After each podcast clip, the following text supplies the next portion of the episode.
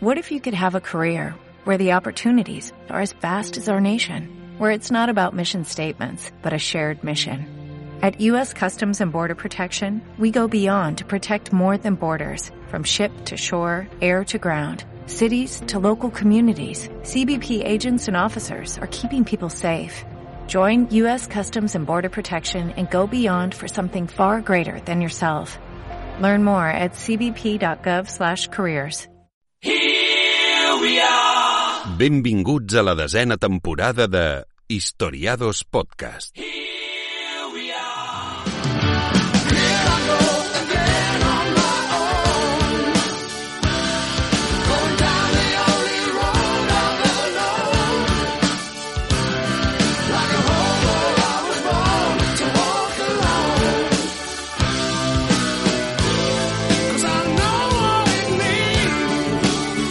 Buenas, yo soy John, él es Rubén, esto es Historiados Magazine. Comenzamos.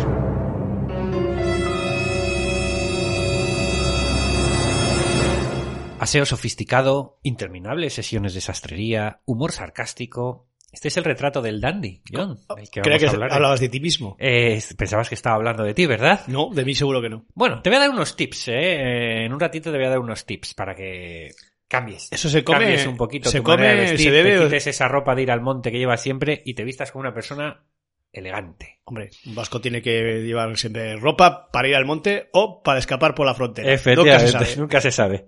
Para ser elegante no hay que hacerse notar. No hay que hacerse notar. Es lo que los británicos aún hoy llaman understatement. ¿eh? Esta era la regla número uno de Lord Brummel. Va a salir aquí algún nombre que te vaya a sonar, John. Tan Brummel. familiar. Bru- Efectivamente. Me- Mm, ese es un aroma que... Eh, pues una norma, esta norma de no hacerse notar, aparentemente en contradicción con el imaginario colectivo, ¿no? Que ve al dandy como un, pues como un esclavo de las modas de, de su época, ¿no? Pero que se adapta perfectamente al primer incomparable ejemplo de esta codiciada especie de hombres. A principios del siglo XIX, el refinado Brummel consiguió enterrar la moda de las cortes eh, dieciochescas, eh, todo pelucas empolvadas y vivos colores, para dar vida al sobrio estilo británico, al Briti- British style, ¿no? Mm.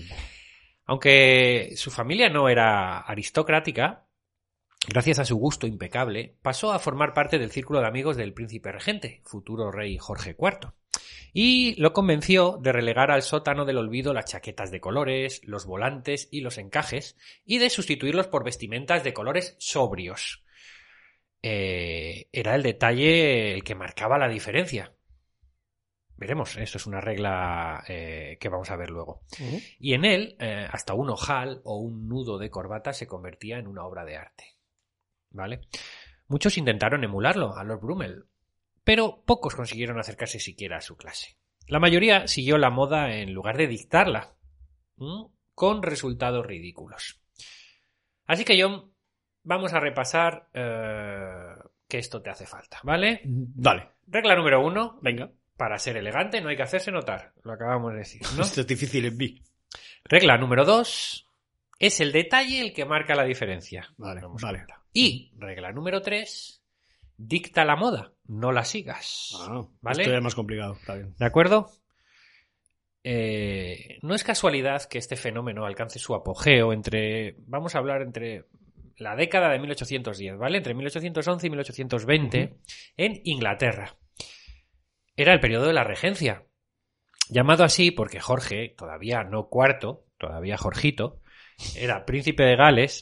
Que y- falta de respeto. bueno, gobernaba en sustitución de su padre, Jorge III, que, por lo que fuera, bueno, había manifestado evidentes signos de desequilibrio mental, ¿no? Inolvidable película, La locura del rey Jorge, ¿no? Ah, bueno, aquellos años vieron las transformaciones sociales de la primera revolución industrial, ligada al carbón y a los trenes, hemos hablado de ello aquí, ¿no? Con el nacimiento de nuevas clases, en particular la de la burguesía, ¿no? Todavía semianalfabeta, pero deslumbrada por el mito del progreso, el dinero y el éxito a toda costa. Eh, estos personajes, estos dandies, siempre impredecibles en sus opiniones, son difíciles de enmarcar desde un punto de vista social. Muchos denigraron los privilegios adquiridos por las clases emergentes, aunque fueran ellos mismos burgueses, por ejemplo Brummel o Disraeli, luego comentaremos. Luego estaban los nobles con una pasión innata por la transgresión, por ejemplo Lord Byron, que luego citaremos. Otros eran simplemente cortesanos y arribistas que querían ascender en el escalafón social y entrar en los clubs más exclusivos. De todo había. Es decir, no podemos enmarcar como decimos socialmente, al dandy, ¿no? Dentro de un grupo muy concreto. Pero bueno, tienen que tener dinero. O sea que. Había de todo. vamos, que en la mina no estaban trabajando ni en la a veces era más apariencia que dinero también, ¿no? Pero bueno, que no trabajaban 18 horas en la Los dandys eh, reivindicaban eh, el derecho a un estilo de vida diferente al de la multitud que no se refería solo al refinamiento en el vestir, sino también en el lenguaje, los modales y el humor, ¿eh? llevándolos a distinguirse del, del hombre común, del Monsieur tout le monde, y rebelarse contra las reglas de la sociedad bien pensante de la época. Hasta aquí, nada diferente, por ejemplo, del movimiento grunge que hemos conocido hace poco, ¿no? Bueno, no sé yo. Despreciaron los valores burgueses, como la redención social a través del trabajo. No les gustaba trabajar, vamos. No tenían ambiciones políticas y mucho menos profesionales. El dinero, que corría a raudales nada más poner pie en la sastrería, era un detalle irrelevante y no desdeñaban la idea de acumular deudas o vivir de mecenas adinerados. Hasta aquí, nada diferente del movimiento grunge que hemos visto últimamente. Bueno, últimamente. Estás hablando últimamente de 30 años. creo que... pero yo estoy hablando de uno de hace 200 años, o sea que fíjate. Ah, ¿eh? bien puesto perspectiva. Ahí mira, ahí, ahí, has ganado. Sus ingresos no provenían de un trabajo. Aunque con el tiempo la moda dandy se fue extendiendo especialmente entre artistas, poetas y escritores. Hasta aquí nada diferente del movimiento grunge. Pero en este punto se perdió el rasgo distintivo que los quería elegantes pero invisibles, como bien lo expresó Brummel. Decía, si John Bull se gira para mirarte, no estás bien vestido, porque vas demasiado sobrio o demasiado a la moda. John Bull es, es un término que utilizan los ingleses para... Es un Juan Nadie, el inglés medio, Juan el inglesito medio, ¿no? Juan Toro. Es el inglés medio. Si John Bull, el, inglés de la calle, se gira para mirarte, no vas bien vestido, porque vas demasiado sobrio o demasiado a la moda. En cambio, una nueva generación de, Danis cobró, de dandis cobró vida dispuesta a ser torturada por la moda, eh, conteniendo la respiración con levitas ajustadas y corbatas ceñidas, ¿no? Y este es el principio del fin de, la moda del dandy, del ¿no? La, es decir, hablábamos de que Brummel eh, pedía de alguna manera un poco de contención, ¿no? Sobriedad, pero, pero bueno, pues esto se, les, se les fue de las manos, ¿no? La atención obsesiva a su apariencia transformó a los dandys en personajes excéntricos que disfrutaban sorprendiendo, impresionando, con looks elaborados hasta la exasperación y gestos provocadores siguiendo el lema de eh, enfadar al burgués, ¿no? Epate le, bourgeois, ¿no? Como sea que se pronuncie en francés. Estos personajes eran adorados por sus divertidos chistes y codiciados en los salones más transgresores de la City donde marcaban tendencia en cuanto a estilo y entretenían con su cinismo. Era una especie de showman, ¿no? Si quieres, eh, por no llamarlo así, ¿no? Pero como los buenos, entre comillas, de Londres se hartaron de su encanto y de sus caprichos raros, o de sus caprichos caros más que raros, abandonaron a su suerte a esta multitud de mantenidos, dejando que un personaje legendario como el mismísimo Brummel terminara sus días en la miseria. Muchos fueron marginados por la misma sociedad que al principio los halagaba, como Oscar Wilde, ¿no? que murió exiliado en París a los 46 años, otro conocido dandy, ¿no? Pero, ¿cómo era un día típico de esta gente, de estos dandys? Pues lo cuenta Ellen Moers en su libro The Dandy, Brummel to Barebone, eh, que es, una, persona de las que más ha estudiado este movimiento de los dandys, ¿no? De la regencia, ¿no? Dice, no se levantaba antes de las dos. Tomaba un sorbo de chocolate mientras hojeaba el Morning Post en busca de los últimos chismes sobre la alta sociedad. El Morning Post que ya a esa hora había quedado ya desfasado, pero bueno. Pero se levantaban a la hora. Para ellos era mañana todavía. Esto es. Entonces, eh, ojeaba el Morning Post buscando los últimos chismes sobre la alta sociedad y luego venía el momento más destacado, cuando había que vestirse. Tampoco tenían. Un ritual que requería tanta meticulosidad como para parecerse a un trabajo. El trabajo era casi vestirse, ¿no? Hacia las tres salía de la casa todo pulido y cepillado, y envuelto en una nube de perfume. Se dirigía a Paul Mall, St. James Street y Piccadilly, lugares frecuentados por la alta sociedad. A las 8 nos entregamos a un refinado almuerzo a base de caldo de tortuga, pescado y chuletas, regado con abundante vino. Para concluir, se iba al club a jugar a juegos de azar hasta el amanecer. ¿Eh? Esa era un poco su vida. Bueno, pues estresante, yo lo veo estresado. En la sociedad machista de la regencia, estar presente en clubes exclusivos era algo fundamental. Los más prestigiosos estaban en la calle St. James, en St. James Street, donde se ubicaba el White's. El White's, eh, desde cuya legendaria Bow Window, Brummel y sus discípulos pronunciaban despiadados juicios sobre el bel mundo, ¿no? ¿Qué, qué es esto del bow window? Un, un boinder, ¿no? Un, un- un balcón cubierto de ventanas o de vidrieras Vale. y eh, cubierto de ventanas y vidrieras por, por los tres lados que sale, que sale afuera de un edificio, Sí, ¿no? vale. Y el, famoso bow window de- del, del, del, del club Whites era como muy legendario, ¿no? O es como muy legendario. Y allí Brummel y sus discípulos pues hacían risas de, ¿no? Eh, comentarios jocosos sobre el mundo, ¿no? En 1830 la muerte del rey Jorge IV coincidió con el declive de este fenómeno de los dandies que, bueno, parecía haber agotado su fuerza vital, ¿no? Todavía resucitaría en la época victoriana, eh, pues con un dandy excepcional, ¿no? Oscar Wilde, que hemos comentado, ¿no? Sí. Bueno, y ahora, eh, esto era un poco el, eh, como era un poco la vida o, o estos mantenidos, ¿no? Porque no, no eran más que unos vividores, ¿no? Que, que les gustaba de, de vestir bien, ¿no? En aquella época. Eh, pero que sí que es verdad que tuvieron el, el- el mérito, si quieres, de romper un poco, no tenemos más que fijarnos, eh, Se quitó la peluca. haceros un poco a la Sí. idea de en pocos años cómo cambia la moda. Eh, si buscáis a un dandy eh, con esa sobriedad, vestido con ese traje elegante, traje negro de levita, ¿no? Eh, de principios del 18 y comparadlo con cómo vestía la gente, por ejemplo, en Francia, eh, justo a puertas de la Revolución Francesa, apenas 20 años antes, ¿eh? Eh, con esos trajes más de, ¿no? Con, con estampados floreados, con esos pelucones empolvados, ¿no? Si fijaos cómo ha cambiado la moda en, en poco tiempo, ¿no? Y esto es gracias a gente como, como George Brian Brummel, el gran dandy, señor que nació en 1778 y que murió en 1840. Conocido como Beau Brummel, el bello Brummel, conquistó a la alta sociedad con la elegancia impecable de su ropa de colores neutros y fríos.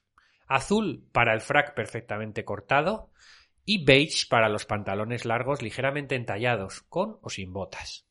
Pero sobre todo por la corbata de finísima muselina blanca, ligeramente almidonada, que con gran maestría se envolvía elegantemente alrededor del cuello. Cuenta la leyenda que sus guantes blancos fueron cortados por tres especialistas diferentes, uno para la palma, otro para el pulgar y un tercero para los dedos. Pues sí que. O sea, tres especialistas para hacerte un guante, ¿eh? ¿Sabes? O sea, que Yo es le estoy viendo al, al gacho Sí. ¿eh? y parece Ah, Fernando, estás buscando en internet. Estaría guay que la gente buscase imágenes. parece eh. Fernando Alonso, porque entre el, entre el casco que lleva, que no tiene cuello, y los guantes, Bueno, el pañuelo ese o esa corbata la puso él de moda, eh, ¿no? el cuello, se ha copiado el cuello. Sí, bueno. Vale. Eh, pero bueno, como digo, ya ves el tema de y luego marca paquete, marca, Marca paquete, marca paquete viene. Eh, un detalle curioso porque a Brumel no le gustaban los perfumes, a pesar de haber dado nombre a, un- a una famosísima Bueno, colonia. perfume, eh. Perfume, bueno. Vamos no a decir- Brumel es colonia Es, o, o de, o es, de es un, sobaquete. es- es un tapa, Sí, un tapamalor, un un tapalores. ¿no? bueno, pues a Brummel, al original, no le gustaban los perfumes y estaba atento a la higiene, lo que era raro en ese momento. Lord Brummel debía su fortuna y su título de Lord a la protección del extravagante Jorge, Jorge IV. Luego, el- ellos fueron sobre todo amigos mientras Jorge era príncipe de Gales, todavía no era Jorge IV, ¿no? Lo hemos dicho antes. Eh, fueron célebres eh, sus mordaces comentarios, ¿vale? Pero será precisamente una broma suya de mal gusto la que pondrá fin a los 20 años de amistad con el príncipe. O sea, que se pasó de bocazas en una ocasión y el Jorge, el príncipe de Gales, se lo, se lo tomó mal. Al parecer, según cuentan las crónicas, cometió un abuso de confianza con su protector, Jorge IV, cuando, como digo, cuando este era un príncipe, eh, todavía era príncipe, ¿no? Para pedir más champán al servicio, fíjate lo que hizo Brummel. Ordenó al príncipe, le dijo, Gales, toca la campana. Uh. Y Gales la tocó. Pero para que preparara el carruaje de Brummel. en todo caso, el hecho de llevarse mal con la con, con el, con, con el consorte, con, el- con la consorte del príncipe, eh, tampoco le, le ayudó. O sea, que no se debía llevar muy bien con. Es el típico ¿eh? que se pasa de listo. Sí. El típico cuñado que se pasa de listo en el comentario En- una vez que en- ya se ha pasado, en tomado este, dos, en este caso se, se- dos copitas, ¿no? más fue, fue más abuso de confianza que otra cosa. Por eso, ¿no? un poquito... Eh, y por lo que fuera, pues el príncipe Gala estaba de mal humor ese día. y Le no faltó no decirle, que le le faltó decirle, "Este- esta botella tiene un agujero. Eso es, pero bueno. ¡Gales! No le sentó bien que le tocara, que le, que le diera una orden, ¿no? Vale. Al, al príncipe. Bueno, las deudas de juego y las acumuladas, las deudas de juego y las deudas acumuladas para mantener su alto nivel de vida, pues le impulsaron a huir a Francia en 1816, donde murió a los 62 años, víctima de sífilis. Murió solo y en la miseria, siendo una sombra de lo que había sido. Así que fíjate cómo acabó eh, George Brian Brummel, ¿no? El gran dandy, el, el que ha dado nombre a toda esta estirpe de gente, ¿no? Todo por una broma, ¿eh? Sí. Hay alguno más que, voy a citar aquí. Alfred Dorsay, el dandy fitness que podíamos llamar. Con una altura de seis pies, rostro hermoso y físico gimnástico, este, el conde Alfred Dorsay, francés de nacimiento pero inglés de adopción, se destacó en todos los deportes. Esgrima, equitación, natación, boxeo, pero también fue pintor y escultor bastante apreciado. Como todos los dandis, no escatimaba en gastos. Este se cambiaba los guantes ocho veces al día. Los grandes, las grandes pérdidas en el juego tampoco parecían preocuparle, por lo que siempre estaban los que, siempre por ahí andaban los que proveían para todas sus necesidades, ¿no? Al final era un mantenido, ¿no? En 1822, de hecho, Alfred había conocido al muy rico conde de Blessington y a su esposa Marguerita. Se hizo tan amigo de la pareja que se mudó a su casa de manera permanente. No solo eso, el conde también lo nombró heredero de su patrimonio. O sea que supo ganarse la confianza de esto es pegar un buen, iba a decir un braguetazo, no, no, no en concreto, pero sí es ¿eh? conocer a la gente adecuada y madre mía, y que te mantuvieran toda la vida. ¿eh? Pero, claro, no hay riqueza que se resista a la grandeza de un dandy y hasta ese patrimonio pues acabó agotándose rápidamente. Esta gente debía dilapidar dinero como, ¿eh? Como, bueno. El conde d'Orsay no tuvo más remedio que regresar a París, donde murió a los 50 años, asistido por su hermana. O sea que también pobre. Pero bueno, que me quite lo bailado, como decía, ¿no? Seguro, seguro. Eh, uno más. Vamos a hablar. Nos quedan tres por comentar. Otro famoso. Pues entonces otro fa- dos. Hemos hablado de, hemos hablado del gran dandy, que era Brummel, el dandy fitness, este que hacía todo tipo de deportes, Alfred Dorsay. El dandy romántico. ¿Quién puede ser, John? Eh, Lord Byron. Pues Lord Byron, por Sí, supuesto. pues, Lord Byron. George. Gordon, ¿no? Sexto varón de Byron. Sí. Entonces noble eh, durante generaciones, claro. Fue el poeta romántico inglés más famoso y fascinante, ¿no? Era un dandy, aunque su estilo no tuviera nada que ver con el look de Brummel, el que hemos eh, comentado al principio, Look ¿no? propio, podemos decir. Byron prefirió una forma de vestir más provocativa, adecuada a su temperamento rebelde y poco convencional, ¿no? Con la camisa de cuello abierto y una bufanda delgada y suelta, ¿no? O vestía ropa oriental con turbante y chaqueta de seda a veces. Ah, eso sí que lo he visto, sí. Pasó su vida, bueno, es famoso, famo- Sí, famoso sí, retrato con tuve. camisa blanca abierta, ¿no? Sí, sí, sí. Ah, pasó su vida contraviniendo las reglas de la aristocracia y su existencia estuvo marcada por transgresiones y locuras, ¿no? Sus conquistas femeninas fueron innumerables, y no solo las femeninas. Pero la relación con su media hermana Augusta, una espléndida mujer con la que tuvo una hija, le obligó a abandonar Inglaterra. Soy una mezcla tan extraña de bien y mal que sería bastante complejo describirme, escribió sobre sí mismo. Se redimió con la generosidad con la que ayudó al pueblo griego en, su, en la lucha por la independencia contra el Imperio Otomano, ¿no? Y bueno, como sabemos, pues murió en la propia Grecia, murió de malaria a, a- a la joven edad de 36 años, ¿no? Y nos quedan dos. El dandy de la reina Victoria, Benjamin Disraeli, otro nombre muy famoso. Benjamin Disraeli, eh, nacido en una familia burguesa judía, no puede evitarlo por, por- su nombre, ¿no? Pero convertido a la religión anglicana, tenía el, el don de la elocuencia, pero también amaba escribir, y fue una de sus novelas, Vivian Grey, la que le aseguró su fama eterna, ¿no? No fue fácil para Disraeli hacerse un hueco en la alta sociedad. No, no era aristócrata, no, no había estudiado en las escuelas, las prestigiosas escuelas de, la, de, de- Inglaterra. No pertenecía a ningún club, ¿no? A los ojos de los poderosos era un, un don nadie. Pero era ambicioso y sabía que, bueno, pues que un buen matrimonio era lo que necesitaba. Un buen braguetazo, que se dice, ¿no? Bueno, sí, no está mal. Así que en 1839 se casó con la viuda Marianne Witham Lewis, quien, gracias a sus altos contactos, lo ayudó a incursionar en la política. Desde entonces su carrera fue en ascenso, imparable. Disraeli fue ministro del Tesoro tres veces y primer ministro dos veces. Con su encanto conquistó a la reina Victoria y disfrutó del privilegio sin precedentes de sentarse en su presencia, que eso era algo que no podía hacer nadie. A cualquiera que le preguntara cómo comportarse con la reina, Benjamin respondía como un auténtico dandy. Antes que nada, recuerda que es una mujer. Bueno, ese era el truco para Vale. comportarse con la reina Victoria.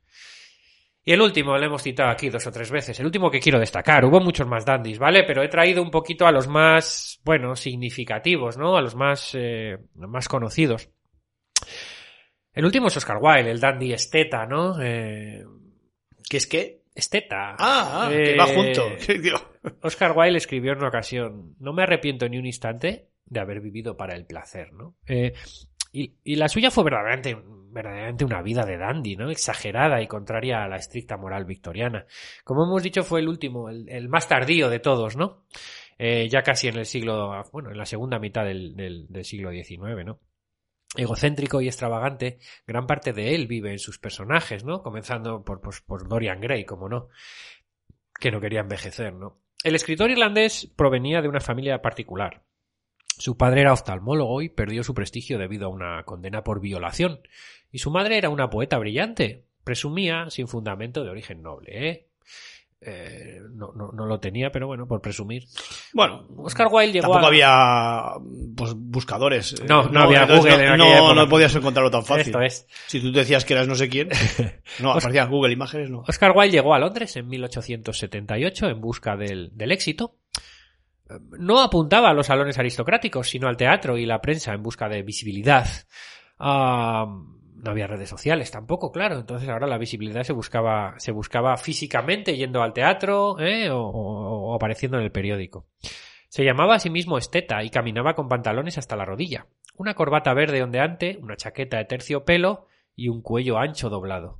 Un estilo propio que llamaba la atención, pero también llamaba a bromas irónicas a las que él respondía o solía responder con ingenio, ¿no? El éxito finalmente llegó, seguido también, como sabemos, de un final trágico, ¿no? Como para Dorian Gray. De hecho, Oscar Wilde en, en 1895 fue condenado a dos años de, prisión por homosexualidad, que en ese momento, pues por lo que fuera, era un delito. Murió unos años después, pobre y alcohólico.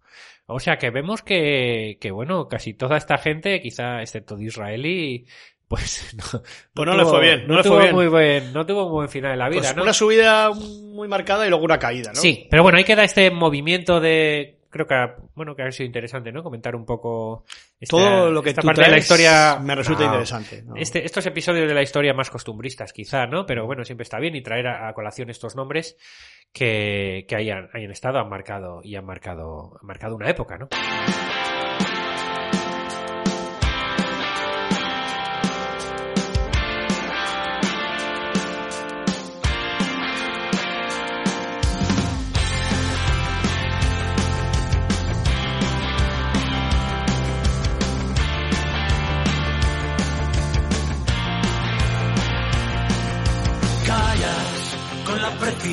De un mudo. Mientes como lo hacen los amantes. Huyes ágil como los ladrones. Dejas mi alma hecha girones. Cargada de razones fría como un vendaval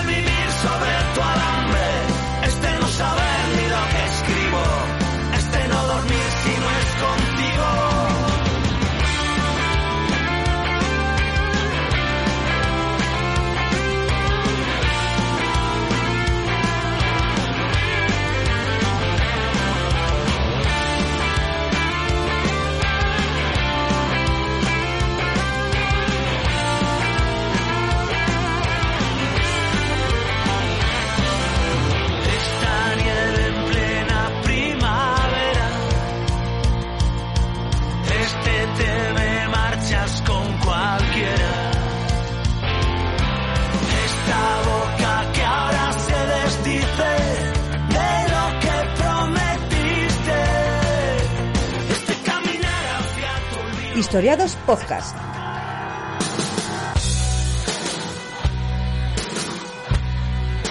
Estamos en Twitter, arroba Radio Historiados. Con número que con letra estaba cogido.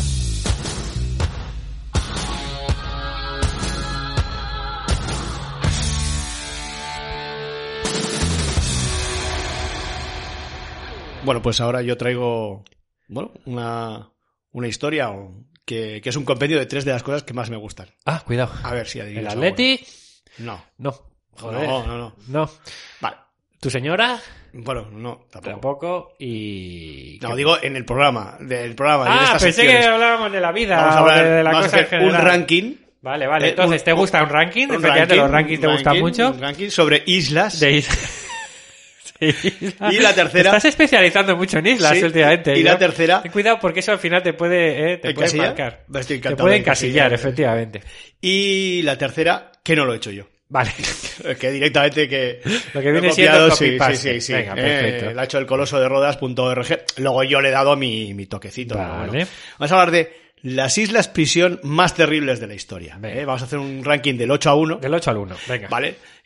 Esto no quiere decir que el número 8 tampoco fuera terrible, pero, Pero, pero, vale. pero, quizás el 1, por lo que sea, es más Vale, terrible. o sea, ¿vale? islas prisión terribles. Sí. No famosas, sino terribles. Terrible. Y, y he sido yo el que, el que, bueno, he recolocado el, el- el ranking para que, a mi gusto, ¿vale? Vale. ¿Y son reales, imaginarias? No, no, son reales, reales. Vale, vale, reales. vale, yo qué sé. Es que en literatura aparecen muchas, No, por eso te lo digo. Debido a su aislamiento geográfico, rodeadas de agua y corrientes marinas, Eso, eso suele ser lo que viene siendo una isla, una isla, efectivamente. las islas han sido utilizadas a lo largo de la historia como prisión para los más peligrosos o más temidos prisioneros. Vamos a hacer un repaso de algunos de los presidios isleños más inexpugnables. Venga. Ocho, quizás, el, el más Podría haber sido 9 como podría haber sido 7, pero está bien. Pero en este Es caso ocho par porque- siempre... a ver. En los rankings, si te has fijado, Sí. siempre los números tienen que ser... Siempre es mejor un número par. Por lo que sea, Sí, parece que como sea. más redondo, más Sí, cerrado, a más completo. pero- Si tú dices 9, te digo que te falta algo, ¿no? Podías, podías haber dicho, podías haber estirado hasta 10, sí, pero hubiera resultado que hubiera tenido que trabajar. Claro, ese es el rollo. A ti, en la página web de, del Coloso de Rodas, eh, te viene solo 8, ¿no? Y No, como- venían 8 y ya, Ah, digo, estuve por, por escribirle yo, Ah, a ver si estiras ah. este artículo. Vale. Eh, 8, muy conocida. Venga. Estados Unidos, la isla de Alcatraz. Venga. Claramente, en ¿no? La, en, la, en, la, en la bahía. Eh, conocida como La Roca, fue la prisión de alta seguridad de los Estados Unidos por antonomasia y quizás la más famosa de todas las islas prisión. Bueno, esa isla de, y la isla de If, claro. La, pe- la pequeña isla rocosa situada en la bahía de San Francisco, a dos kilómetros de la costa, y con solo nueve hectáreas, y ya había servido como cárcel de prisioneros de guerra tiempos atrás. Pero su leyenda empezó cuando se convirtió en una prisión de la Agencia Federal de los Estados Unidos en 1934. Por aquí pasaron algunos de los más célebres criminales de toda la historia, como Al Capone, Robert Franklin Stroud, conocido como el pajarero de Alcatraz, o Bumpy Johnson. Con fama de inexpugnable debido a su estructura, la estrella de vigilancia, secundada por un gran faro, además de estar rodeada por las frías aguas del Pacífico, del Pacífico llenos de tiburones, no sabemos cómo esos tiburones llegaron ahí, pero ahí están los tiburones, haciendo de la, visión, de la evasión una auténtica quimera. ¿eh? O sea que tienes que pasar, pues eso.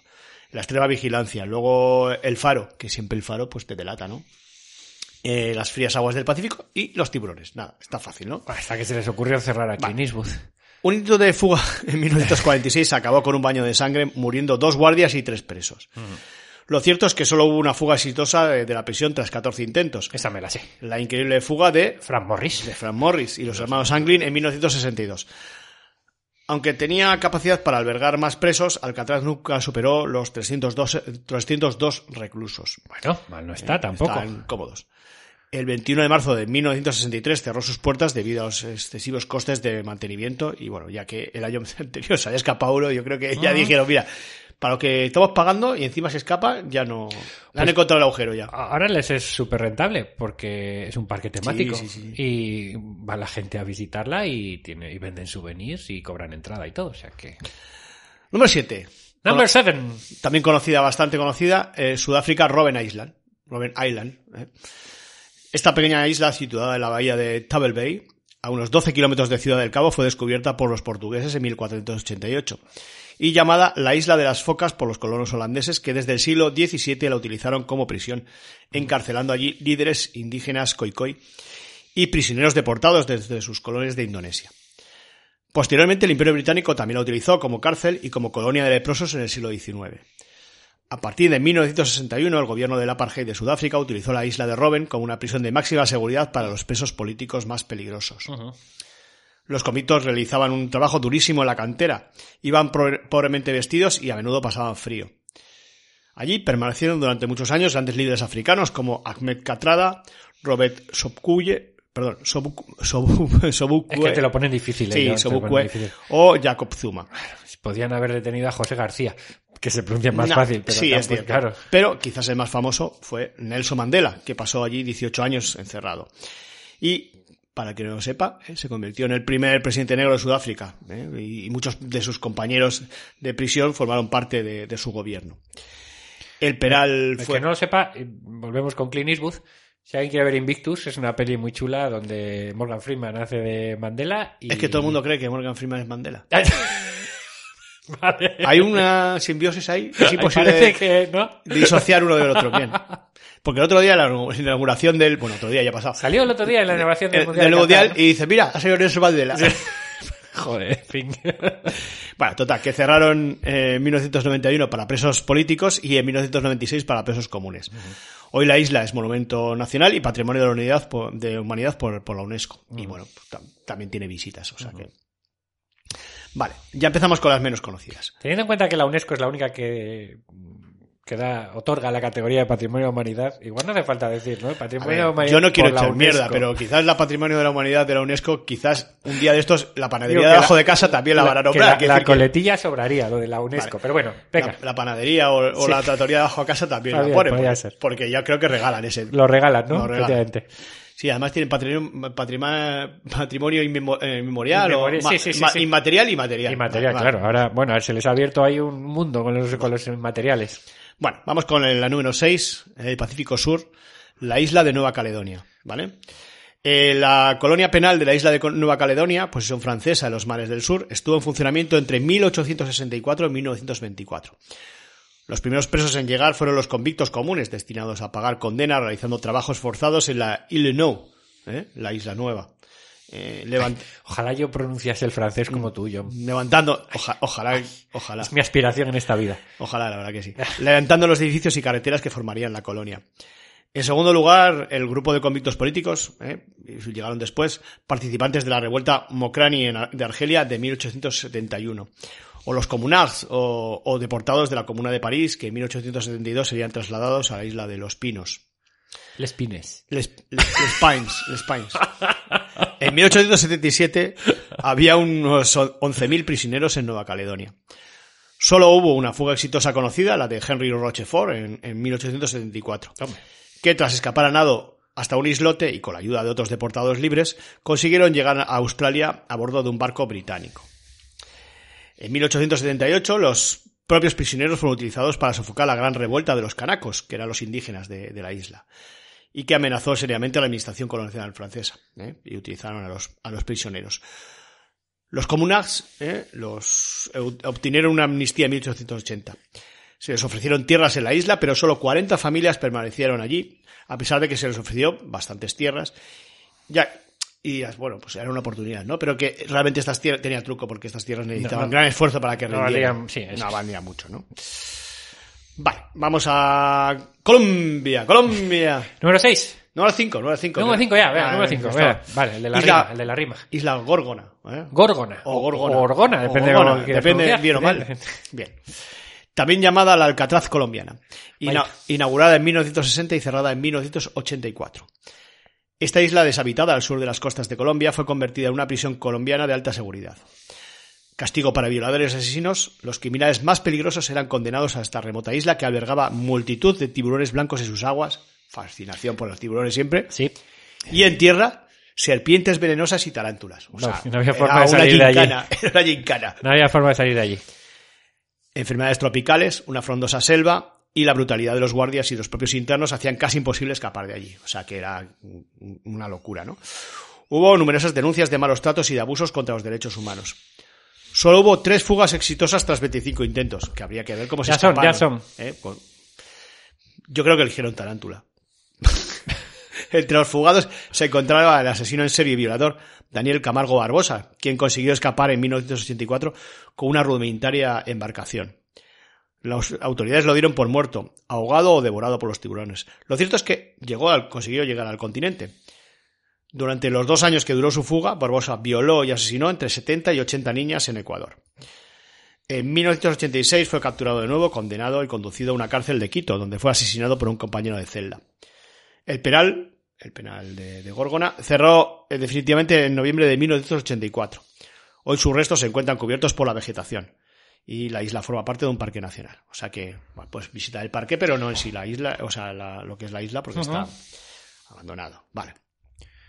Número 4. Número 4. Nos acercamos ya al top Vamos a pasar un poquito más de frío. Vale. ¿vale? Más de- de- Vamos a Siberia, por lo menos. pues, a Rusia, Ah, eh. a la isla de Sajalín. Van. Eh, ¿Vale? Sajalín con acento en la I. eh. Por ejemplo, la I. Esta sí pronuncias bien, ¿eh? ¿Cómo- cómo- ahí, ahí se ve cuando dominas. Sí, sí, cuando viene con la cuando- tilde- Cuando hay interés, ¿verdad? Ah. Cuando hay interés. Sí. La Rusia zarista, la mala, La mala.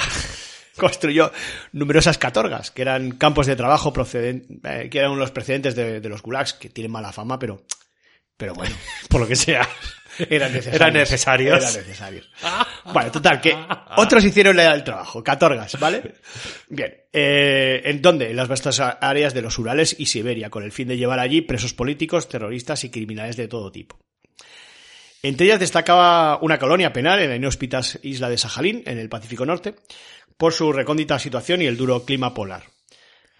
Ya te puedes imaginar, ¿no? Nevadas continuas y hielo alrededor. Un clima extremo que reducía al mínimo el éxito de las fugas. Más frío, más frío que calor, es seguramente. mejor que el- las tarántulas y que los tiburones, porque a ver dónde vas. No, no das Oye, tres pasos. Dicen que el frío es salud. Entonces, bueno, Sí, bueno. se conserva. El escritor ruso Anton Chekhov visitó la, la cárcel. Hombre, el de la escopeta. Sí, sí, sí, verdad. El 18 o 30 de abril, ¿eh? depende del Depende calendario. del calendario. De 1869, Alejandro II aprobó el reglamento del Comité sobre la Organización de Trabajos Forzosos. Y a partir de ese momento, Sajalín se definió oficialmente como un lugar de trabajos forzosos y exilio. Bueno, pues no era una cárcel en sí, ¿vale? Sino un sitio para trabajar y exiliarse y para, para reconducir tus pensamientos. ¿eh? Un retiro espiritual. Un- sí, como un... Eso es. La vida en la isla de Sajalín durante el periodo de trabajos forzados y Algo que te ayude a recapacitar sobre lo que... ¿eh? fue poco, la vida fue poco prometedora por lo que sea en todos los aspectos. Se gastaron enormes fondos en la colonización de Sajalín por la fuerza, hasta 30 millones de rublos, pero los resultados fueron extremadamente decepcionantes. Durante esos años de trabajos forzados en Sajalín, más de 30.000 presos comunes y políticos eh, cumplieron sus sentencias, sus sentencias allí. Exagerado, ya serían menos. A pesar de la publicación del relato de Anton Chekhov, bueno, enseñando todas las miserias de, de la cárcel, eh, que se publicó en 1890, muchos rusos desconocían la brutalidad y el salvajismo de, de esta isla del diablo. En 1897, Dorosevich, el periodista más popular de Rusia, viajó a Sajalín y pasó tres meses recorriendo la isla, entrevistando a numerosos prisioneros y funcionarios. Pues ya y- era grande. Y registrando sus impresiones. Tres meses. Era de hablar con la gente. Ah, era de, de Y- entretenerse. Bueno, por lo que sea, todavía más o menos siguen activo. ¿Eh? Por lo que sea, Por lo que sea. todavía siguen activo. Porque va diciendo, esto es como las leyes que van quitando, va a cambiar el nuevo gobierno y va a quitar la ley. Ya la vamos quitando. Esa ya... si Pero viene acaso- bien. Ahí arriba viene bien. Si acaso no cerréis con... Que no molesta. cerréis con llave, si acaso. Vale, vamos a pasar a, a Al España. top 3. Vamos al top 3. Al top 3. Espera, si vamos a España, está, seguro, creo que me la sé. ¿Cuál? La isla de Cabrera, ¿vas a hablar? Isla de Cabrera. Número Cabrera 3. Venga. Has cogido el artículo. No, no, no, es que ese es, ese es conocido. Vale. Es cuando los Vale. españoles metieron ahí a franceses. Durante las guerras napoleónicas y tras la batalla. Incluso sería capaz. Creo que te- sé cuál es el, el número uno. Bueno, pues Pero vamos a ver. creo. vamos. Yo creo que sí también, pero bueno. Durante las guerras napoleónicas y tras la, porque eres una persona inteligente, tras la batalla de Bailén, 1808, 18.000 franceses fueron hechos prisioneros de, de guerra por los españoles. De estos, 9.000 fueron llevados a la diminuta isla de Cabrera, al sur de la isla de Mallorca, en el que algunos consideran como el primer campo de concentración de la historia. Pero bueno, esto es gente que mal mete. Bueno, Es que, a ver, España no tiene ni colonias ni, ni campos de las concentración. hicieron pasar putas a los franceses. Ni ahí, colonias, ¿eh? ni esclavos, ni campos de concentración. En España no nada. recordarlo todos. Eso es. Bien. En Cabrera estuvieron en cautiverio miles de prisioneros franceses, como decimos, en unas condiciones infrahumanas. Se trataba de una isla sin recursos, ¿eh? apenas unas pocas cabras eh, vivían allí, y un pequeño Por riachuelo. eso se llamaba Cabrera. Eso es, Con, con todo una- el criterio del mundo. con- y conejera, Y conejera que está, pues, pues imagínate. pues imagínate, porque es más pequeña todavía. sí, ¿no? sí. Y una pequeña, un pequeño riachuelo como única fuente de agua. Yo- esto estudiamos nosotros de pequeño y yo creo que ya quitaron como isla, lo pusieron como, como eso que está ahí. Bien, en un inicio los españoles enviaban víveres cada cuatro días desde Mallorca, pero al tiempo esto se mostró como muy insuficiente. Los propios franceses intentaron organizarse para intentar sobrevivir. Eh, las enfermedades y los robos hicieron mella en una situación completamente desesperada. Muchos morían de hambre. Los hombres se comían hasta las lagartijas que encontraban en las rocas. Otros se suicidaban y otros caían ahogados en el mar cuando intentaban huir. Muy pocos consiguieron fugarse con la ayuda de pescadores eh, baleares, ¿no? De Baleares.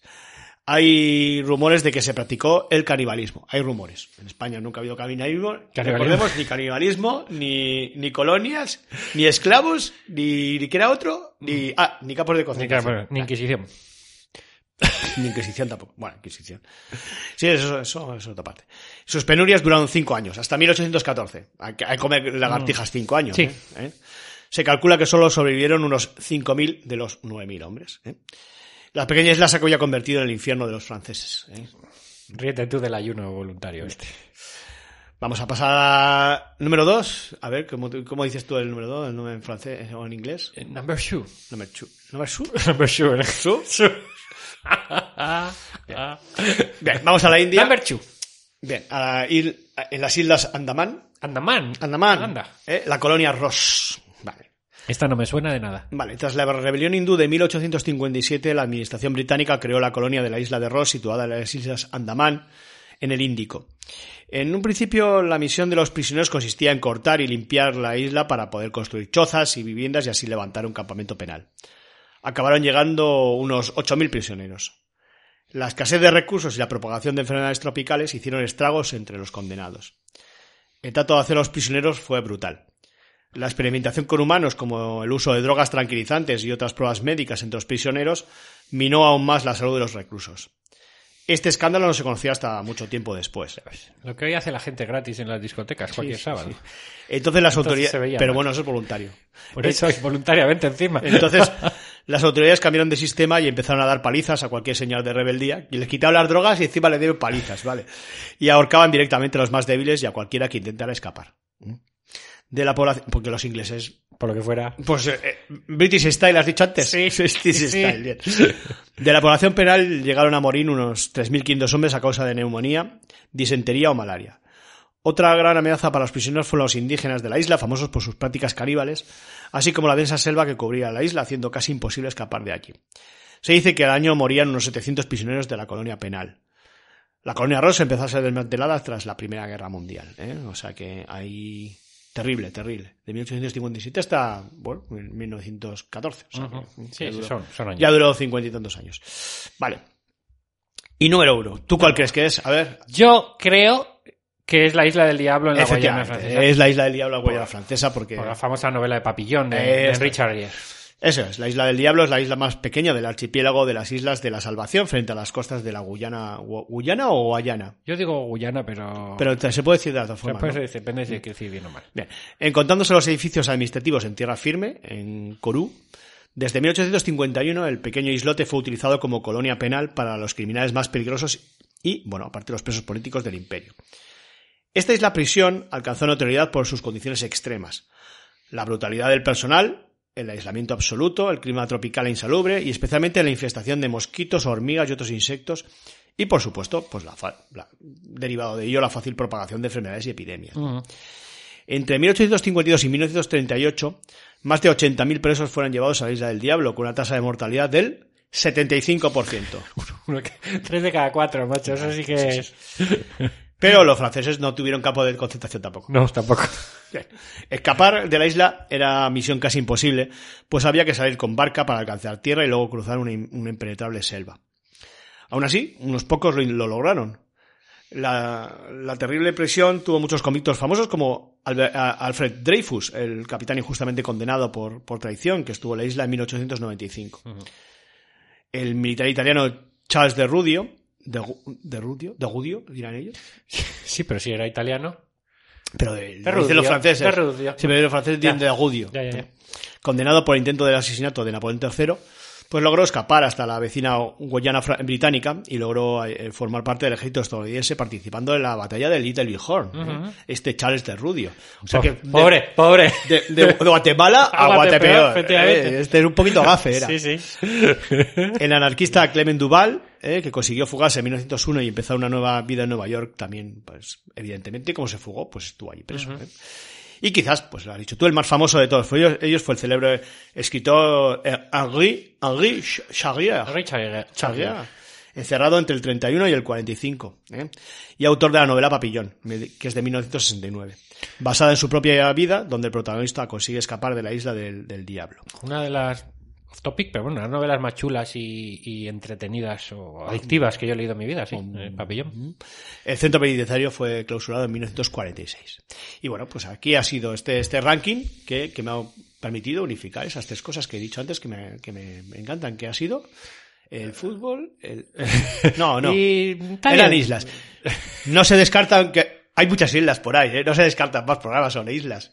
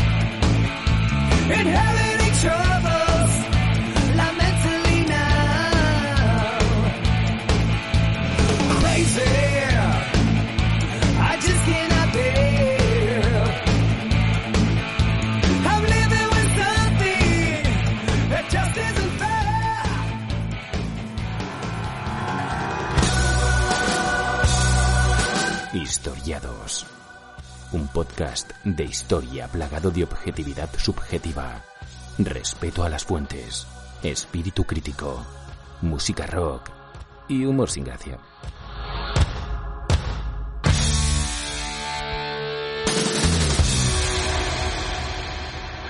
Yoo-hoo! I'll make you famous.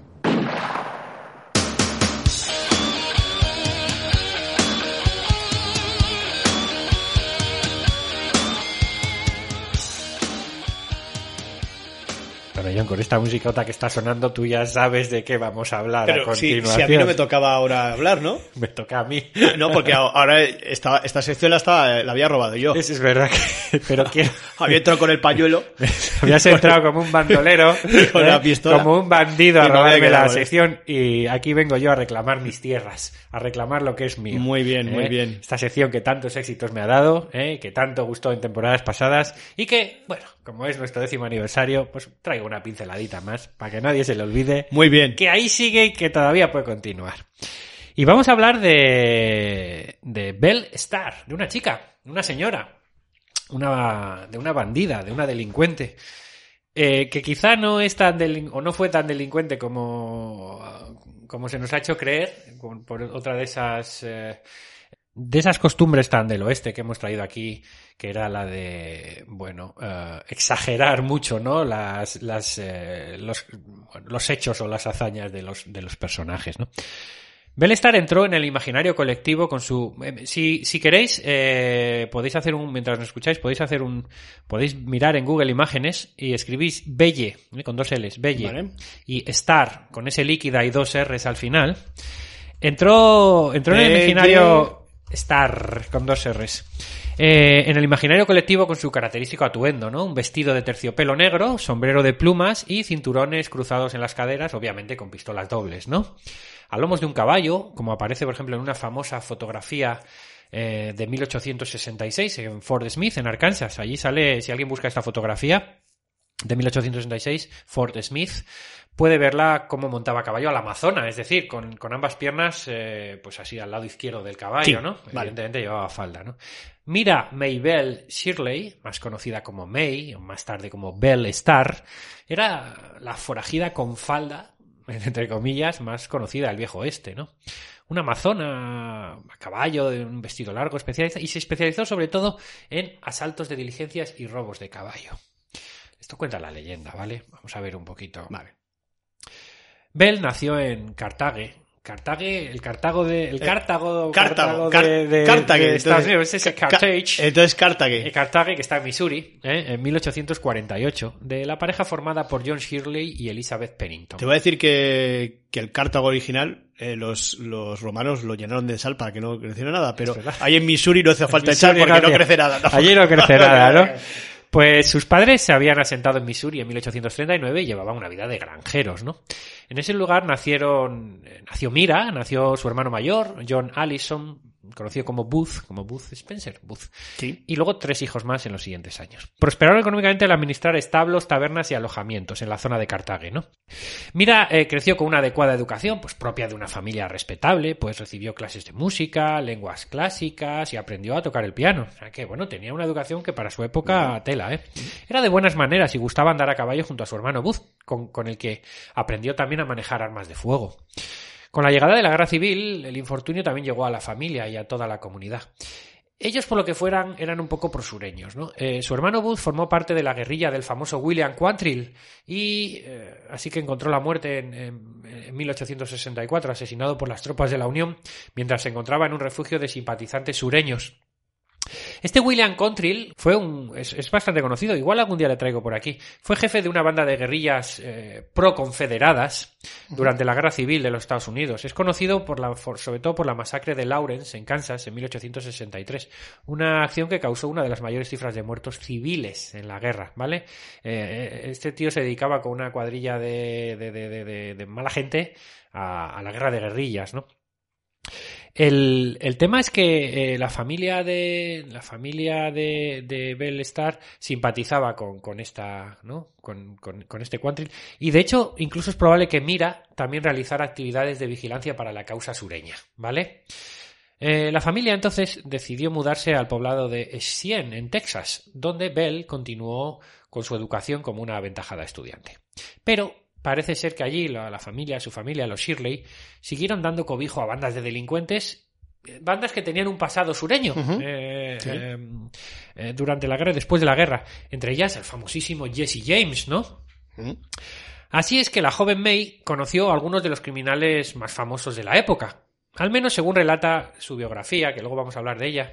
Eh, Una biografía, la, única que tenemos de ella, o la, la- una dime novel que escribió Richard K. Fox, que es- era entonces editor de una revista, de la National Police Gazette, la Gaceta Nacional de Policía, que era una revista sobre todo de deportiva, de pugilismo, de boxeo y tal, pero que, que también contaba historias del oeste, ¿no?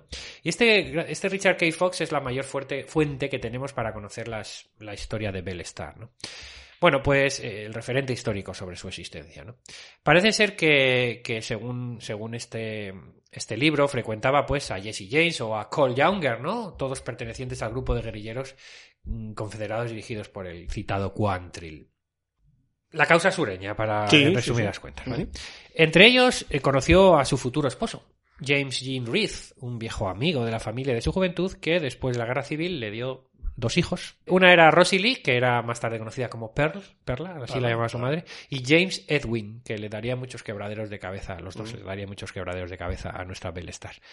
Eh, tanto hermana como hermano encontraron un final dramático, ya lo adelanto. Ella se convirtió, acabó convirtiéndose en prostituta, la niña, y él, y él en un oficial de policía que murió estando de servicio en 1896, después de un breve pasado criminal como ladrón de caballos, ¿vale? Pero bueno, tenemos aquí que contar un cotilleo histórico, ¿Vale? porque las malas lenguas afirman que Rosie Lee, la hija de... O sea, que no está...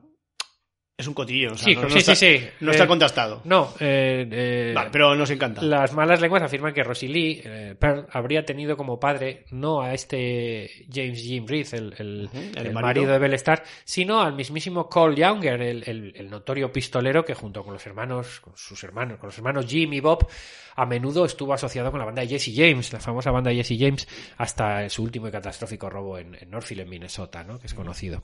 Una paternidad históricamente nunca comprobada, ¿eh? ya que Cole no reconoció a la niña y, bueno, huyó en el momento de su nacimiento y tal. Sea como fuere, mm, Jim Reith, eh, su marido, fue cómplice de su esposa en, en varias bandas de forajidos. Esto me viene así en el texto, uno de los textos que, que estuve leyendo para, para hacer esta, esta biografía. Esto de que Jim Reith fue cómplice de su esposa no es real. La esposa pudo ser cómplice de él en algún momento, ¿no? Porque aquí Vale. el verdadero delincuente era Jim Reith, ¿no?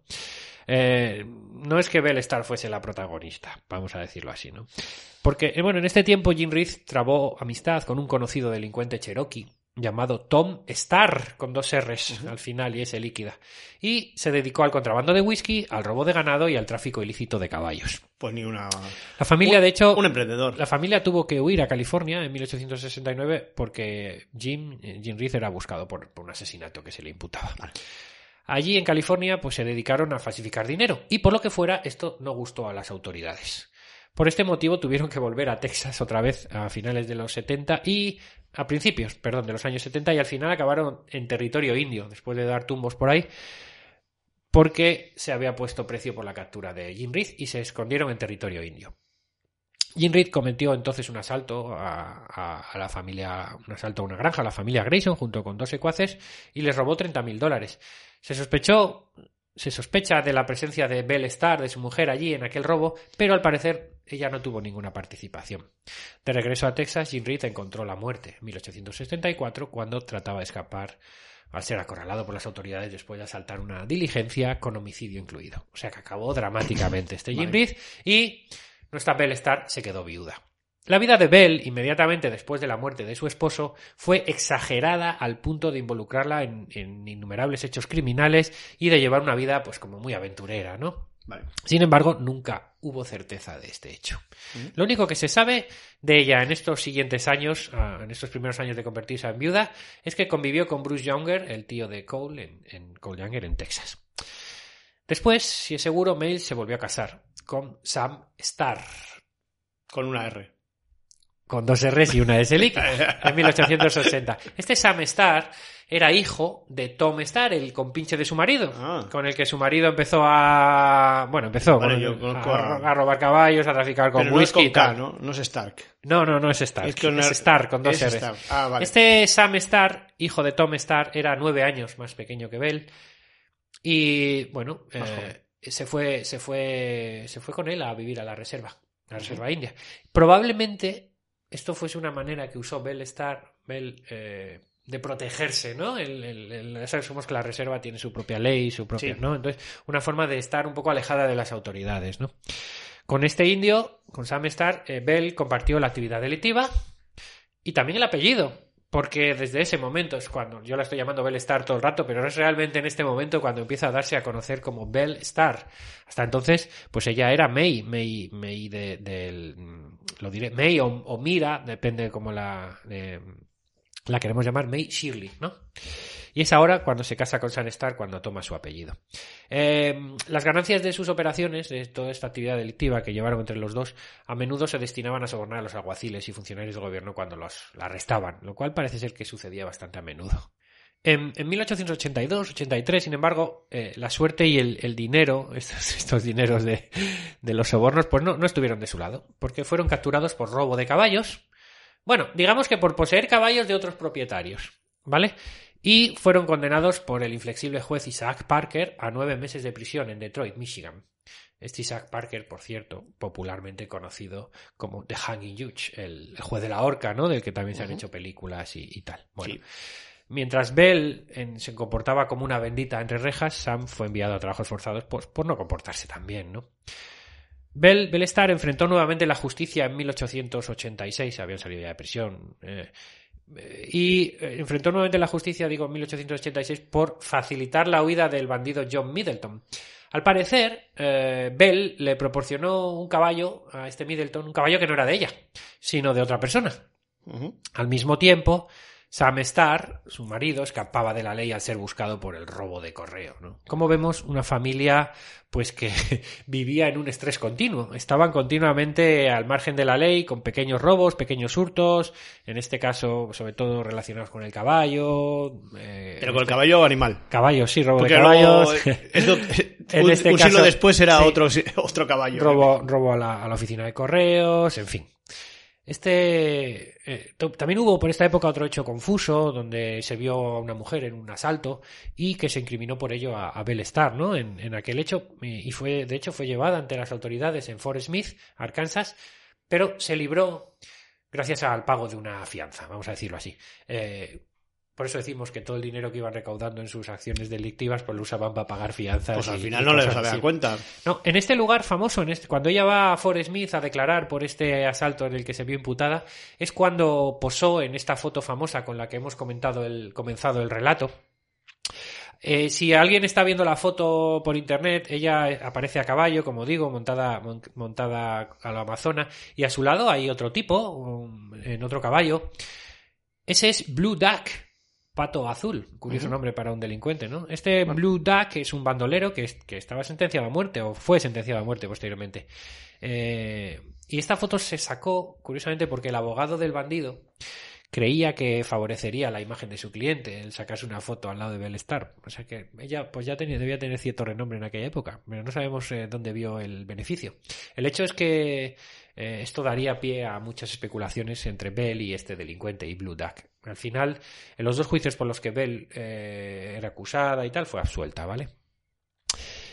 Es por esta época que Sam, su marido, delincuente incansable, como estamos viendo, el hombre no paraba de, de- de- de infringir la ley, pues perdió la vida, por lo que fuera, en un tiroteo con el oficial Frank West. ¿eh? Por lo que fuera. Justo tras matarlo, ¿no? No, porque fuera no, por una bala, seguro. Este episodio, de hecho, puso fin a la carrera delictiva de la reina de los forajidos, ¿no? Entre comillas. Y- Muerto el perro, se acabó la rabia. a partir decir. de ese momento, ella empezó a entrelazar una serie de relaciones efímeras con delincuentes de poca monta, pues para tirar para adelante, ¿no? Eran compañeros de las bandas criminales del pasado. Eh, entre estos, pues Jack Spaniard, hasta que Jack Spaniard fue detenido por las autoridades, juzgado y ahorcado. O Jim French, ¿no? Para no perder el privilegio de vivir en la comunidad india tras la muerte de Sam Starr y haber pasado por estas relaciones, al final lo que hizo, lo que hizo pues es volver a casarse con otro indio, esta vez con un hijo adoptivo de, de aquel Tom Starr, ¿no? amigo de su marido, un tal Bill Julie, o July, Bill, Bill Julio, bueno, Guillermo Julio, William Julio, ¿no? Bill Julie, que era 15 años menor que ella, ¿vale? Podemos hablar aquí de que las altacunas, pues podía ser, ¿no? Eh... eh, eh, y como te digo, para, para no perder el privilegio de lo importante que era vivir en la reserva, ¿eh? Sin embargo, y ya vamos acabando, eh, le esperaba un destino fatal. ¿Mm? El 3 de febrero de 1889, a dos días, dos días antes de su 41 cumpleaños, tenía todavía 40 años, cerca de Breartown, en Oklahoma, un tiro, un tiro en la cara, disparado por una mano desconocida, la derribó de su caballo cuando regresaba de visitar a unos vecinos. Luego, tres disparos más, dicen que, o cuenta la leyenda que con sus propias armas, ah, acabaron con ella cuando estaba en el suelo. Nunca se supo quién disparó, quién mató a Bell Star. Hubo varios sospechosos. Edgar J. Watson ¿Vale? eh, era un, un aparcero que, bueno, pues había arrendado una tierra a Bell un tiempo antes. Pero ojo, esta se enteró de que a, a este tal Watson le buscaban en Florida por asesinato. Para no verse envuelta en líos con la justicia, ella ya quería tener una vida tranquila, pues eh, quiso deshacer el contrato de, de arrendamiento, de aparcería, pero él, Watson, se negó. Y así estaban, con un tira y afloja. Resulta que cuando... Tira, estaría. Bueno, sí. Cuando, cuando Bell visita a estos vecinos, poco antes de morir, que te digo que venía de visitar a unos vecinos, cuando visita a estos vecinos, Watson también estaba en aquella granja, en aquella casa, y entre ellos se debió reanudar la discusión. Durante la pelea verbal, Watson hizo un comentario como sobre la frecuencia con la que la ley parecía estar en el rancho de Bell. Como diciendo, pues parece que el sheriff pasa mucho por tu rancho. Hasta el día. Y ella respondió diciendo que tal vez las autoridades de Florida estarían interesadas en conocer tu paradero. Situación Con tensa, ese- podemos decir. sí, con ese total. Y bueno, sin más, ahí quedó la cosa y ella se fue. Y luego en el camino, de vuelta a su casa, pues fue asesinada. Otro rumor no confirmado habla en cambio. Este Watson debió ser. Fue el primer sospechoso, de hecho, eh, y, y fue juzgado, pero fue declarado inocente. No se encontraron pruebas de su. No se encontraron pruebas de su participación. Em, otro rumor no confirmado habla, en cambio, de una venganza por parte del propio hijo de Bell, James Edwin, con quien discutía muy a menudo. Incluso parece que unos días antes ella le había dado una paliza a su propio hijo, a James Edwin, por robar caballos. Bueno. Se habló incluso de su hija, Pearl, eh, Rosie Lee, que podía haber sido porque Bell, Bell debió frustrar un matrimonio de ella, ella se quedó embarazada de soltera, no debían tampoco llevarse muy bien, ¿no? Incluso su marido, Bill July, el indio más joven que ella, eh, pudo haber sido. Al parecer, tiempo atrás, eh, Bell le, le había pillado a su marido con una india cherokee y desde entonces parece que no se llevaba muy bien y... y- Había tensión. Sí, sí, sí, Bill July se quejaba de que ella le estaba haciendo la vida imposible y puede ser que... Es complicado porque el mismo día que ella murió, Bill July andaba camino de... Iba camino de, de- Yo creo que también del mismo Forrest Smith porque le iban a juzgar por un por un delito que había cometido. Entonces no estaba cerca del lugar del Vale, crimen. tiene. Tiene. Pero. ¿no? se sabe. Un cold case de estos que llaman los, los americanos, un caso frío porque ya está, y aún sin resolver. Ya, difícil ya que lo resuelva Y nadie. así terminó, rodeada de sangre y misterio, la existencia de esta Jessie James con faldas, y valga si quiere alguien llamarla así, ¿no? Y que cumple con todos los requisitos para formar parte de las filas de estos héroes, o antihéroes, mejor dicho, del viejo y salvaje oeste, ¿no? Eh, todos los requisitos, incluida, esa exager- incluida la exageración de su vida y andanzas, ¿no? Que hemos comentado, porque en la vida de Bellstar ha sido difícil separar lo real de lo ficticio. Su mito fue principalmente transmitido, lo hemos dicho, ¿no? Por la novela de Richard K. Fox, una dime novel, estas novelas de, de- de- de centavo, ¿no? De, eh, la novela se llamaba Belle Star, The Bandit Queen or The Female Jessie James. Sí. De 1889. Belle Star, la reina bandida, o la Jessie James. Sí, pero femenina, sí, algo es lo que ¿no? siempre comentamos cuando hablamos de- del Far West, ¿no? Que, que los tabloides, bueno, eh, los periódicos de, de aquella época del Sí, sí, oeste sí, y los total. es que creaban esos mitos de, Sí. de luego realmente podías escavar, escarbar y tampoco había Esto es. gran cosa, no había nada épico Esta en todo novela, ello, ¿no? esta novela alimentó la leyenda póstuma pero y ellos de- han sí. creado una serie de una mitología del Eso oeste es. en base a unos forajidos. Pero muchos, ¿eh? pero que- muchos. que- Y ya muchos hemos traído por aquí varios, ¿no? Que luego, eso es la, biolo- la biografía pura y dura. Cuando te pones a escarbar un poco ves eso que es, no. comprobado, comprobado, pocas No cosas, ¿no? no. Particularmente el periódico de, de este Fox, de este, de, de este eh, Richard K. Fox, el National Police Gazette que hemos comentado exageró muchas situaciones. ¿eh? Entre ellas, se le adjudica, lo hemos dicho, el, el, el tener un hijo, tener relaciones con Cole Younger, ¿no? Que dieran, que pudieron dar lugar al nacimiento de Pearl, ¿no? De haberse casado huyendo de sus padres y de que la ceremonia nupcial se llevó a cabo, fíjate, a caballo, mientras un bandolero leía el juramento. Se le describe también esa acción típica de disparando al aire frenéticamente y visitando frecuentemente los salones de la época, ¿no? Eh, después de la muerte de su marido, de Jim Reed, del primer marido, se le achacó haber tenido relaciones sentimentales con el bandido Blue Duck, el de que aparece con ella en la foto de Forrest Smith. Fíjate, mucho antes de que ambos siquiera coincidieran en realidad, o sea, mm, como que tampoco cuadraban los tiempos, ¿no? Durante su matrimonio con Sam Starr, el indio se ha dicho que se dedicó por entero a hechos ilegales como el cuatrerismo, el robo de caballos o el vender licor de manera ilegal. También con su hijo él se le atribuyó el haber tenido relaciones incestuosas. O sea, una serie de exageraciones que realmente. Otra mención que se le hace es haber influenciado a las autoridades para liberar a compinches que fueron arrestados. Según tales historias, lo hacía a través de sobornos y por medio de la seducción hacia los servidores de la ley. ¿eh? Y, y, que fue además el juez Isaac Park que superó perseguidor cuando, bueno, tuvo un. Es verdad que le envió a la cárcel nueve meses, pero no volvieron a verse nunca, ¿no?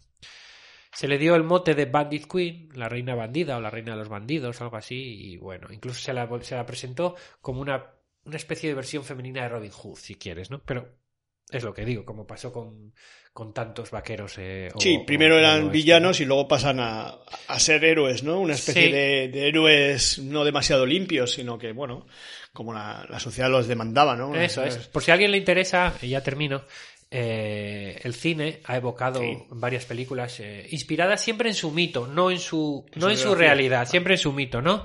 Si alguien quiere, tenemos Belle Star del año 1941, de la interpretaba Jean Tierney, Doctor of Belle Star de, 1800, de 1946 con Isabel Jewell, Montana Bell, La Bella de Montana, de 1952, con la provocativa Jane Russell, ¿no? Mm. Il mio corpo per un poker, con Elsa Martinelli, en 1968, ya está más tirando a. Sí. Y por último, merece una mención especial de Lone Riders, eh, Forajidos de Leyenda, ¿no? Del año 1980, una película de Walter Hill, con, Pamela Reed, eh, acertadísima en el papel y que, bueno, alude, esto, esta película, aquí se alude a esa relación secreta de Bell con Cole Younger, ¿no? Uno de los, de los compinches de, Jesse James. Eh, Cole Younger, interpretado por un David Carradine, eh, obligado a batirse en duelo a la manera india con Sam Starr, bueno, se ve, se ve en la película, ¿no? En telefilmes y películas para televisión han sido bastantes, y Bell ha sido interpretada por Mary Windsor, bueno, Elizabeth Montgomery, Lynn Berry, y por último aparece también en el famosísimo cómic Bell Star de Lucky Luke, escrito por René Goscinny, como no, y dibujado por, por Morris, ¿no? Que, que recomiendo no solo porque saber estar, sino porque Lucky Luke mola mucho, ¿no?